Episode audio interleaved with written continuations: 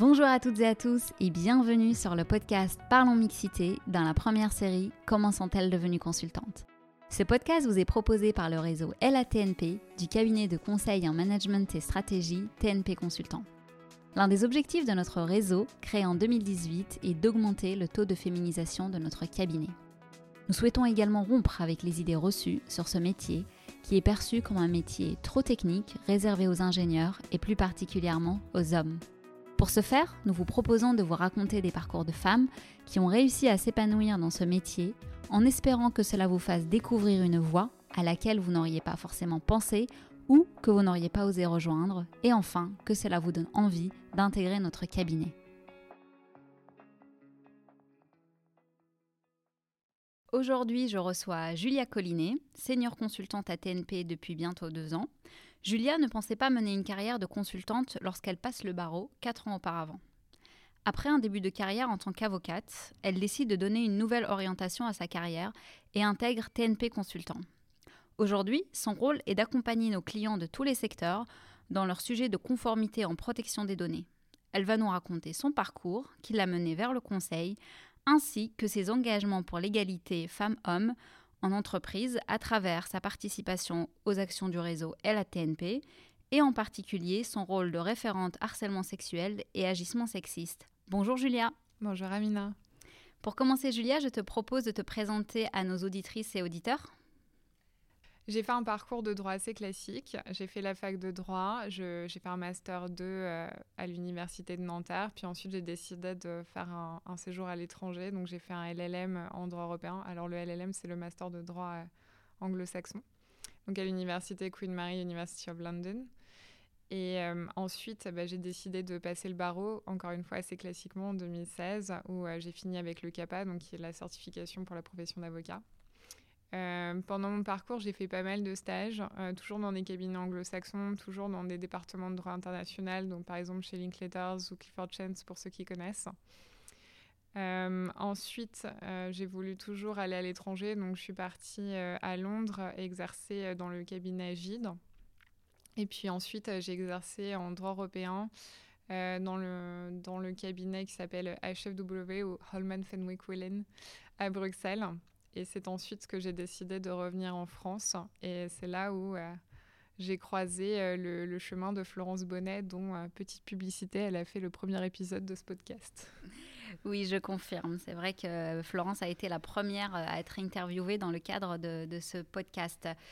justement, Julia, après ce parcours très riche et international aussi, comment en fait tu t'es retrouvée dans le conseil? Comment ça s'est fait pour toi? Alors déjà, ce qui, m'a amusé dans ton introduction, c'est que tu disais que je ne m'imaginais pas faire du conseil lorsque j'ai fait du droit. En fait, je pense que je ne savais même pas ce que le conseil était. Pour être très honnête, je savais avait, on parlait souvent d'avocat contentieux et d'avocat conseil. Donc pour donner un peu de clarification, l'avocat contentieux, c'est vraiment l'avocat à la Dupont-Moretti. C'est-à-dire, il va aller devant le juge, il va plaider, euh, ça va être, euh, ça va être conséquent, ça va être euh, quelque chose de très grave, de la belle éloquence comme on l'imagine en droit pénal. Et pour moi, l'avocat conseil, c'était donc euh, euh, peut-être euh, du conseil plus économique, fiscalité, droit commercial, etc. Donc j'avais cette notion de conseil comme étant déjà plus économique et un peu plus moins, moins dans l'attaque, moins dans l'éloquence, un peu plus rentré un peu dans un cabinet. Et en fait, ce qui s'est passé, c'est que lorsque j'étais à Bruxelles, au bout d'un moment, j'ai eu envie de rentrer. Et donc, je suis venue à Paris et j'ai essayé d'exercer en tant qu'avocate en France, mais je sentais bien que mon envie s'était essoufflée, je sentais bien que j'avais plus la passion. Et donc euh, j'ai commencé euh, à être euh, démarchée par un cabinet de conseil qui est concurrent à celui de TNP. Et, en fait, c'est là où j'ai repris contact avec une, une co-stagiaire d'il y a longtemps qui s'appelle Esther Artis. qui, lorsque Et qui est toujours chez TNP, Qui est toujours chez TNP. et euh, qui, euh, qui, en fait, lorsque je lui ai parlé de ce cabinet concurrent qu'on ne nommera pas, euh, elle m'a dit mais non mais il faut absolument que tu rencontres Florence Bonnet, il faut absolument que tu viennes à TNP. Et donc c'est là où j'ai compris ce qu'était le métier du conseil, j'ai compris qu'il y avait des liens avec l'avocat conseil et en même temps des grandes différences dans la façon d'approcher le métier et le conseil du coup. Et c'est là où je me suis dit, mais j'ai absolument envie d'essayer. Je, je, pense que c'est quelque chose qui pourrait me convenir tout à fait. en effet, je trouve ça très courageux de ta part d'avoir osé débuter dans un nouveau métier que tu ne connaissais pas du tout, enfin tu ne connaissais même pas la définition pour reprendre tes mots. donc déjà bravo. On en parlera peut-être tout à l'heure dans les difficultés, à moins que tu, tu veuilles me dire hein, comment ça s'est fait en fait au début, est-ce que tu as dû monter en compétences ou est-ce que peut-être rattraper un retard. Je ne sais pas comment ça s'est fait pour toi, mais en tout cas, je pense que c'est un bon témoignage pour celles et ceux qui nous écoutent et qui sont plutôt dans le, le cadre d'une réorientation professionnelle.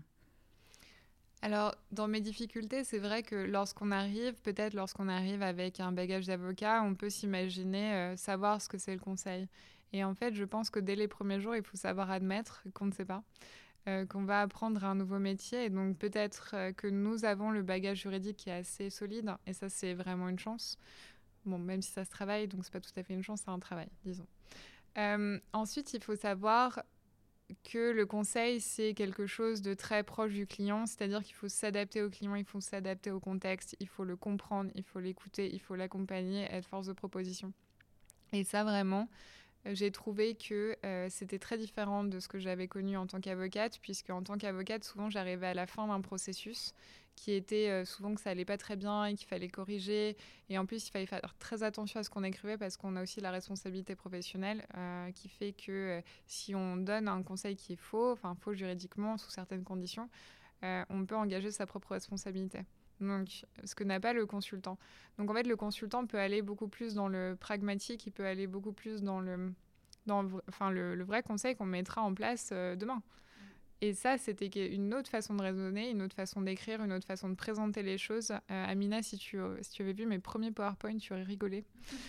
Euh, c'était une catastrophe. C'est pas la qualité première de l'avocat de savoir bien présenter ses idées, mais oh mon Dieu, pour le consultant, c'est quelque chose d'immensément important. Ouais. Euh, et, en fait, on se rend compte en plus que le consultant a raison. En fait, lorsqu'on présente de manière claire ses idées, déjà c'était clair dans notre tête, donc c'est clair de la présenter et le client est content d'avoir une présentation claire. Ouais. Tout à fait. Euh, et justement, en fait, pour donner un peu plus de, détails sur euh, ton métier, consultante en protection des données, je pense que ça va intéresser celles et ceux qui nous écoutent. Est-ce que tu peux nous décrire un petit peu en fait en quoi consiste, euh, quels sont en fait tes projets que tu mènes pour les clients, etc. Voilà, pour nous donner un peu une idée euh, globale euh, de ce que tu fais chez TNP Consultant. Alors, je suis sur des projets assez diversifiés et c'est ce qui fait que je pense que mon métier est très intéressant. C'est, ça va dépendre en fait du niveau de maturité du client par rapport au RGPD et à la protection des données. C'est-à-dire que pour certains clients, il y a besoin soit d'un audit de départ, c'est-à-dire d'où est-ce, qu'on part, euh, où est-ce qu'il faut aller.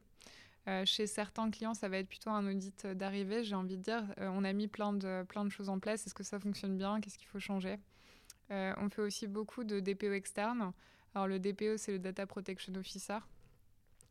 donc cette, cette, mission de Data Protection Officer, elle peut soit être en interne dans l'entreprise et on fait de l'accompagnement de DPO dans ce cas-là, soit ça peut être euh, à la décision du client complètement externalisé. Et c'est là où on intervient, donc en fonction des besoins du client, sur toutes les problématiques euh, spécifiques relatives à la donnée. Et je pense que c'est bien aussi qu'on renvoie au, premier épisode qui a été fait par euh, Florence Bonnet, donc la responsable de la communauté protection des données chez TNP Consultant, où elle détaille aussi en fait le, métier de, consultant en protection des données. Donc voilà. Et alors, euh, aujourd'hui, après ces quelques années en tant que consultante, euh, est-ce que tu pourrais nous dire euh, qu'est-ce qui te plaît dans ton métier? Ce qui me plaît dans mon métier, c'est que déjà, chaque jour, je vais faire une feuille de route de ce que je vais faire et chaque jour, ça va changer. En fait, je ne sais pas ce que je vais faire dans la journée. Je vais devoir m'adapter tout le temps. Je vais avoir tout le temps des nouvelles problématiques.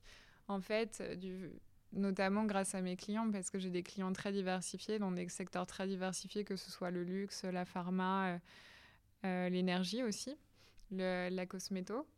Et puis euh, des clients qui vont être internationaux, donc parfois on va être confronté à des législations internationales et pas seulement le RGPD. ils vont avoir des problématiques différentes parce qu'ils ont tous des niveaux de maturité différents. Et donc là, par exemple, sur certains, on, arrive à faire des projets d'anonymisation euh, ce qui est quand même plus technique et ce que je n'aurais jamais pu faire si j'avais été avocate.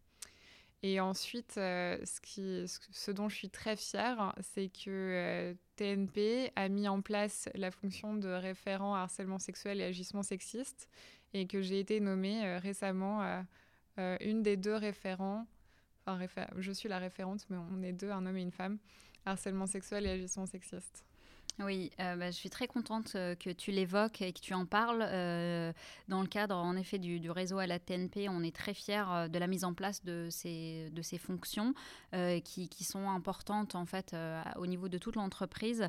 et j'aimerais bien, si tu, si tu le souhaites, Julia, développer un petit peu plus, en fait, pour nous expliquer en quoi consiste ce rôle de référente. Alors en fait, ce rôle, il a été pensé et sa mise en place en fait a été vraiment euh, créée euh, dans le cadre du réseau de mixité dont nous faisons euh, toutes les deux parties. Et en fait, ce qu'on voulait, c'était mettre en place un nouvel interlocuteur. C'est-à-dire que dans les questions, on s'est rendu compte que pour les questions d'égalité homme-femme, des agissements sexistes, donc là, ça peut être des blagues euh, bah, pas très drôles fondées sur le sexe et qui enferment euh, la personne ou, même la police des genres, c'est-à-dire un homme doit pas agir comme ça, une femme doit pas agir comme ça, ou des remarques sur la maternité qui peuvent arriver chez TNP comme elles peuvent arriver chez les clients. On avait trouvé que euh, si, si, certaines personnes parlaient, elles, avaient, elles ne souhaitaient pas forcément parler à leur manager ou au RH directement. Et en fait, lorsqu'on a regardé la législation applicable à TNP, on s'est rendu compte qu'il y avait un autre interlocuteur qu'on pouvait mettre en place, qui est justement le référent. Et c'est vraiment ça qu'on a voulu en fait instaurer pour pouvoir libérer la parole. Le référent, il a, il a bah, sa première fonction, c'est d'accueillir la parole, mais c'est aussi de sensibiliser sur les questions d'agissement sexiste et de harcèlement sexuel, de faire comprendre les conséquences graves qui peuvent, euh, qui peuvent être accompagnées de tels agissements, quels sont les recours pour les personnes qui sont témoins et les victimes.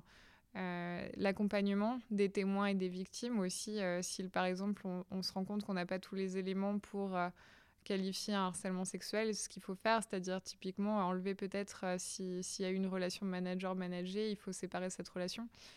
Euh, c'est vraiment en fait euh, tout le projet qu'on a par rapport aux référents. Ouais. Ouais, ouais c'est vrai que c'est hum, un rôle qui, qui, qui, va être très, très important. Et je pense aussi qu'il participe à tout ce qu'on est en train de mettre en place euh, au sein de TNP sur vraiment l'égalité homme-femme et surtout de faire en fait en sorte que on travaille dans de bonnes conditions que l'on soit un homme ou que l'on soit une femme euh, chez TNP euh, et qu'on travaille euh, dans les meilleures conditions avec nos clients et qu'on se, sente bien à sa place et qu'on ait aussi des personnes à qui en parler en fait s'il y a un problème que ce soit en interne ou chez TNP. Donc en tout cas nous on est ravis de t'avoir en tant que référente et aussi dans le réseau parce que je trouve que tu incarnes ces valeurs euh, et, voilà, et tu, travailles beaucoup en fait pour euh, faire en sorte de faire avancer tous ces projets. Donc euh, moi, je tiens à te, te, féliciter pour ton implication et je trouve que c'est une belle occasion de le faire dans le cadre de ce podcast. Donc euh, merci euh, Julia pour toutes tes actions. Donc voilà, on a parlé un petit peu de, toi en fait, comment tu as, comment tu as évolué dans, dans ce métier. Et je pense qu'aujourd'hui tu es à même de donner en fait euh, des conseils aux personnes qui souhaitent nous rejoindre. Et donc ma question c'est quelles sont selon toi les qualités nécessaires pour exercer ce métier?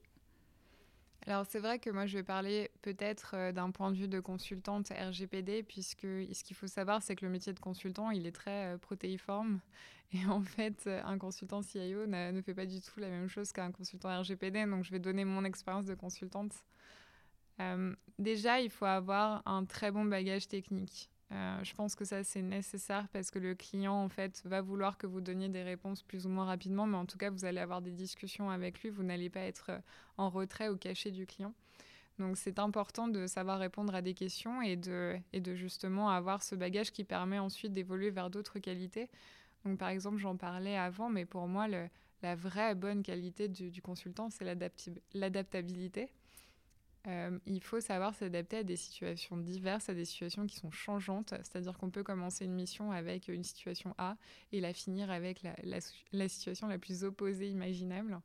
Et ça, il faut savoir évoluer, il faut savoir gérer euh, ses, ses, priorités, il faut savoir gérer euh, ses deadlines.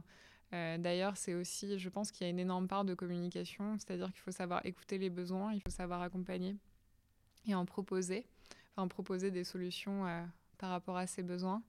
Et il faut soi-même, euh, je pense, savoir ses limites. C'est-à-dire que écouter son client, pour moi, ne veut pas dire dire oui tout le temps, euh, dire oui à n'importe quelle euh, deadline. je pense que c'est important aussi de, de, savoir prioriser et de savoir discuter pour, par exemple, repousser quelques deadlines et afin de pouvoir faire un travail correct tout en gardant une vie sociale. Bah, justement, c'est vrai qu'on on, l'a déjà pas mal évoqué dans cette émission. Euh, le métier du conseil est un métier, c'est vrai, qui, qui requiert euh, donc déjà des compétences techniques, hein, tu l'as dit, mais aussi de mobiliser plusieurs qualités, ou en tout cas les développer en fait, si on les a pas. Donc euh, tu les as citées.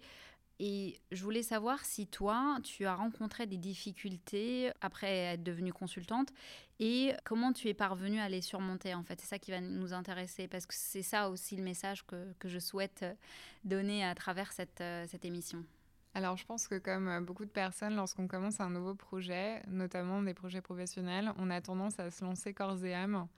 Euh, et c'est-à-dire à vraiment à se donner à fond. Bon, après, ça fait partie de ma personnalité. Et c'est vrai que euh, j'ai pu voir que parfois j'avais du mal à décrocher, comme on dit, euh, j'avais du mal à éteindre mon téléphone pour ne pas voir mes emails. Euh, tout ça, c'était, c'était, oui, c'était un choix aussi, c'était un choix de début. Mais je pense que lorsqu'on est bien installé et qu'on a compris quelles étaient les attentes de TNP par rapport à ses consultants, c'est important aussi de se dégager du temps pour soi. c'est important aussi, notamment lorsqu'on gère plusieurs clients en même temps, de même fermer ses emails pour pouvoir travailler correctement. C'est-à-dire qu'en fait, le client n'attend pas euh, forcément que l'on réponde dans les 5 minutes. Et je pense que. mais parfois, on a l'impression, mais je travaille bien si j'ai répondu très vite. En fait, euh, non, il faut parfois fermer ses emails, il faut se concentrer. Euh, je pense que le consulting RGPD, c'est aussi un, consulting exigeant qui demande à ce qu'on soit très concentré, qu'on lise des, documents qui ne sont pas faciles, notamment lorsque, comme je le disais, par exemple, si on va travailler sur le territoire chinois, on a des, des particularités en Chine qui sont pas forcément faciles à appréhender dès le début. Donc là, il faut savoir aussi euh, décrocher de tout, euh, de tout ce qui nous entoure et d'être vraiment concentré sur un client. Donc en fait, je pense que mes deux difficultés, ça a été peut-être au départ de pas assez, de pas avoir assez de place pour ma vie personnelle, mais ça j'ai pu euh, le surmonter bah, justement en prenant du temps pour moi et en comprenant que D'ailleurs, on avait des discussions par rapport à ça, que de s'accorder du temps pour soi et de se détendre, ça permet aussi d'être plus productif lorsqu'on travaille.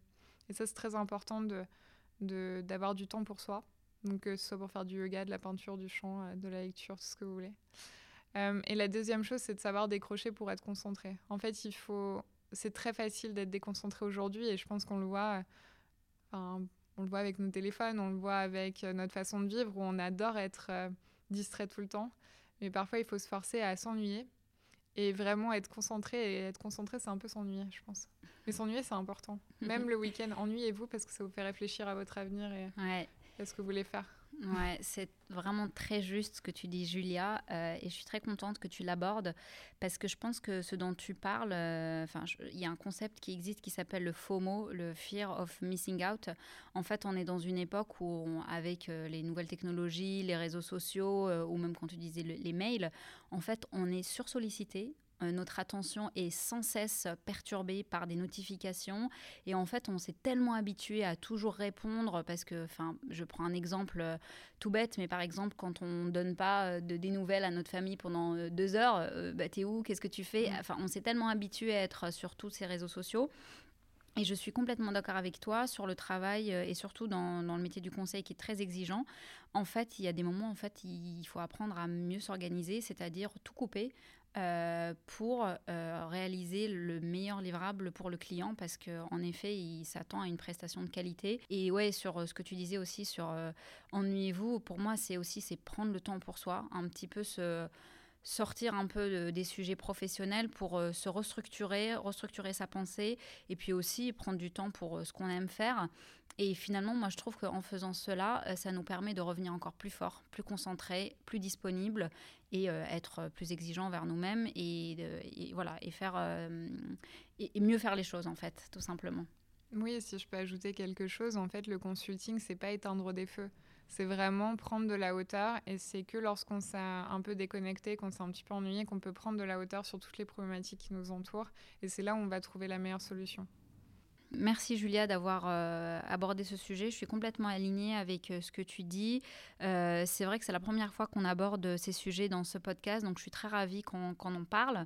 alors tu l'as déjà évoqué dans ta, ta, précédente réponse. En effet, le métier du conseil peut être un métier qui est très prenant. On passe beaucoup d'heures au travail et en particulier dans des contextes de début de mission où on doit apprendre très rapidement, s'adapter à un nouveau contexte, un nouveau secteur d'activité, une nouvelle technologie, à une nouvelle réglementation, etc., etc. Donc parfois, ça peut avoir peut-être un impact sur une difficulté à concilier notre vie privée avec notre vie professionnelle. En tout cas, euh, moi, je pose toujours cette question dans le podcast. J'aime bien savoir comment vous faites en tant que femme pour parvenir à vous organiser. Alors, en fait, humblement, je vais essayer une comparaison. Par exemple, si, nous, on faisait un travail très manuel, bah, parfois, lorsqu'on rentre chez soi, on a des douleurs. En fait, on a des douleurs aux mains. Je ne sais pas si on, est, était agriculteur, on aurait sûrement des douleurs aux mains, au dos, euh, euh, à tous les endroits qu'on a sollicités énormément. Et en fait, euh, nous, le piège, c'est qu'on fait un métier qui est intellectuel et parfois on ne se rend pas compte qu'on a des douleurs au cerveau qui nous suivent à la maison. Et en fait, je pense que c'est la première chose, c'est de s'en rendre compte. Euh, se rendre compte que notre cerveau, c'est très difficile de le déconnecter euh, de notre travail comme ça. Et donc, il faut savoir trouver des moyens pour aider à cette déconnexion. Donc, ça peut être, par exemple, se dire, voilà, après le bureau, je n'ouvrirai plus mon ordinateur. D'ailleurs, je vais peut-être même le laisser dans le casier. Pareil pour le téléphone. Euh, là, évidemment, on a beaucoup de télétravail en ce moment, donc je pense que la question est d'autant plus euh, difficile, en fait, de trouver des moyens. C'est vrai que moi, personnellement, j'aime faire du yoga quand j'ai fini de travailler parce que ça me permet de respirer, de me centrer. Et en fait, je sais pas si tu en fais un petit peu du yoga, mais par exemple, pour toutes les positions d'équilibre, tu vois bien quand tu n'es pas concentré parce que tu tombes. voilà, c'est ça. Et donc en fait, pour moi, c'est un indicateur assez, euh, enfin vraiment efficace pour moi de savoir est-ce que je suis vraiment concentrée ou est-ce que je suis encore en train de penser euh, au rapport d'audit que j'ai rendu il y a une heure? c'est vrai, je suis d'accord avec toi. Le yoga est une discipline qui, sans concentration, je pense qu'en en fait, ça ne marche pas. oui, tu peux te faire mal. Hein. Tout à fait, ouais, et c'est dangereux. ouais. Très bien. Bah, merci beaucoup, euh, Julia, d'avoir partagé cela avec nous. Euh, alors, toi qui as un parcours euh, un, petit peu différent, hein, tu n'es pas un pur produit du conseil, comme on le dit. Quels sont les conseils en fait que tu donnerais à une, à une femme, une étudiante ou une personne qui souhaite se réorienter vers ce métier? Parce que toi, justement, tu es parvenue, tu t'épanouis dans ce métier. Enfin, je pense que ton témoignage le prouve. Donc voilà, quels sont les conseils que tu donnerais à ces personnes pour les encourager à se lancer? Alors, en fait, lorsqu'on a fait une formation juridique, donc la fac de droit, comme j'évoquais, souvent on se disait, bon, on a deux options, ou alors peut-être un peu plus si on est un petit peu plus renseigné, mais enfin, les vraies grandes options, c'est être avocat et euh, euh, passer juriste. Et en fait, ce qu'il faut savoir, c'est qu'il y a une troisième voie que j'ai envie de dire qui est un peu intermédiaire, qui est le conseil. Donc le conseil, évidemment, ce ne sera pas sur toutes les professions juridiques, et ça, il faut le savoir, euh, parce que sinon, on tombe sous le monopole de la profession d'avocat. Donc le conseil, ça existe pour le RGPD, et donc pour toutes les personnes qui, euh, qui en fait, ne sont pas à l'aise avec le, avec le fait que l'avocat arrive tant à la fin du problème, c'est-à-dire n'a pas n'est pas sollicité en début de projet, et en même temps n'a pas forcément envie de travailler pour un client, un secteur, euh, des problématiques définies, et eh bien vraiment, je leur conseillerais de, se lancer dans le conseil. Au fond, euh, la période d'essai, ça sert à ça. Si on n'est pas, si ça nous plaît pas, ben on, s'en va et on essaye autre chose. Je pense que vraiment, maintenant, la période nous a montré, avec le Covid, etc., que si on a une idée en tête, il faut y aller. Et vraiment, c'est quelque chose que je conseillerais si, euh, une personne n'est pas tout à fait satisfaite dans son métier de juriste ou pas tout à fait satisfaite dans son métier d'avocat, bah, pensez aux conseils et essayez. Si ça vous plaît pas, bah, euh, faites autre chose. Ouais, je trouve que c'est un, un, bon conseil. C'est vrai qu'on a tendance un petit peu à s'enfermer dans un, dans un métier qui parfois nous, nous plaît plus finalement. Et c'est vrai que le conseil, à cet avantage en fait qu'on en fait on peut pas s'ennuyer dans le conseil parce que les, problématiques euh, changent tellement, les clients changent, les secteurs d'activité changent, donc c'est très difficile de s'ennuyer. Euh, après voilà, je trouve que les conseils que tu as donnés, le fait de d'essayer avant de, se dire non c'est pas fait pour moi, euh, je trouve que c'est un très bon conseil. Alors Julia, notre podcast euh, touche à sa fin, euh, mais avant de te laisser filer, j'ai encore quelques questions pour toi, un petit peu d'ordre personnel. Alors la première, euh, puisqu'il en est question dans ce podcast, donc la place des femmes en entreprise, j'aimerais savoir si toi, tu as une, un modèle féminin inspirant, donc que ce soit dans le cadre de l'entreprise ou dans ton cadre personnel, hein, à toi de choisir. Alors en fait, moi je voulais vraiment réfléchir à quels ont été mes premiers modèles féminins, quels ont été euh, les personnages clés dans ma vie qui m'ont fait grandir. Et en fait, moi, j'ai eu une éducation euh, avec beaucoup de cours euh, de peinture et de sculpture. Donc, en fait, pour moi, c'est, j'ai trouvé mes premiers modèles dans le monde de l'art qui est un monde très masculin, donc il faut les trouver. Hein. Et en fait, la personne qui m'a le plus inspirée, le plus jeune, c'est vraiment Niki de Saint-Phal, donc qui est cette grande sculptrice. Qui a fait notamment les nanas. Alors moi, les nanas, elles m'ont fascinée. En fait, c'est ces femmes un peu voluptueuses, euh, donc quand même qui ont l'air assez lourdes, mais elles sont si légères, elles sont toujours en train de voler, elles ont l'air joyeuses alors qu'elles n'ont pas de visage. Et je me souviens que quand j'étais jeune, je les voyais et je me disais, mais elles sont extraordinairement inspirantes. Et en fait, lorsqu'on lit sur la vie de Niki de Saint-Phal, on voit qu'elle a eu une vie très difficile et que c'est quand même une personne qui disait, euh, moi, dans la vie, euh, je veux être une héroïne. Et en fait, pour moi, ça m'a vraiment parlé parce que j'avais pas l'habitude d'entendre des femmes dire je vais être cette chose extraordinaire, donc héroïne ou présidente ou, grande scientifique, etc. Et en fait, pour moi, ça a été un boost parce que je me suis dit, mais moi aussi, je peux essayer l'excellence. Alors que je n'y pensais pas forcément. Pour moi, juste faire bien, c'était suffisant.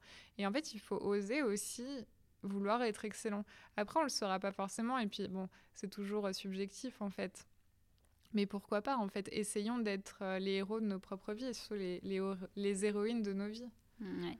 Ouais, j'aime beaucoup Niki de Saint-Phal. Je me rappelle, de, il y avait une rétrospective euh, sur son œuvre et sa carrière euh, au Grand Palais que j'avais beaucoup aimé. Et, euh, et, je conseille aux personnes qui ne la connaissent pas particulièrement de s'intéresser à sa vie. Je suis d'accord avec toi. Il y, a eu beaucoup de vidéos, en fait, pour l'époque où elle parle. En fait, elle fait des témoignages. Donc, c'est intéressant de les écouter. Et puis, tout simplement, de, de regarder sur Internet, en fait, ses œuvres, les fameuses nanas. Euh, et alors pour terminer, euh, la, dernière question, c'est est-ce qu'une œuvre artistique en particulier t'a inspiré, t'a influencé dans ta carrière, dans ton parcours? Alors en fait, euh, je me souviens que j'ai essayé de regarder quels ont été les livres qui m'ont influencé dans mon parcours. Et en fait, je ne sais pas si vous avez déjà vu un livre de droit, par exemple, parce que j'en ai lu beaucoup. C'est pas. Tu parles des gros livres rouges? Oui, voilà. Bah, ça, c'est les codes, mais tu as aussi les manuels les traités et autres joyeusetés. Bon, ça n'a pas aidé euh, mon inspiration. En fait, moi, lorsque j'ai commencé à, m'intéresser plus à l'égalité femmes-hommes, j'ai commencé à lire Mona Chollet et ce qu'elle écrivait. Euh, notamment, je me souviens que le premier livre que j'ai lu d'elle, c'était Beauté fatale. C'était sur les visages de l'aliénation féminine. Et en fait, pour moi, ce livre, il a été extraordinaire même dans ma, dans ma vie professionnelle et pas seulement ma vie personnelle, parce qu'en fait, j'ai décomposé grâce à elle.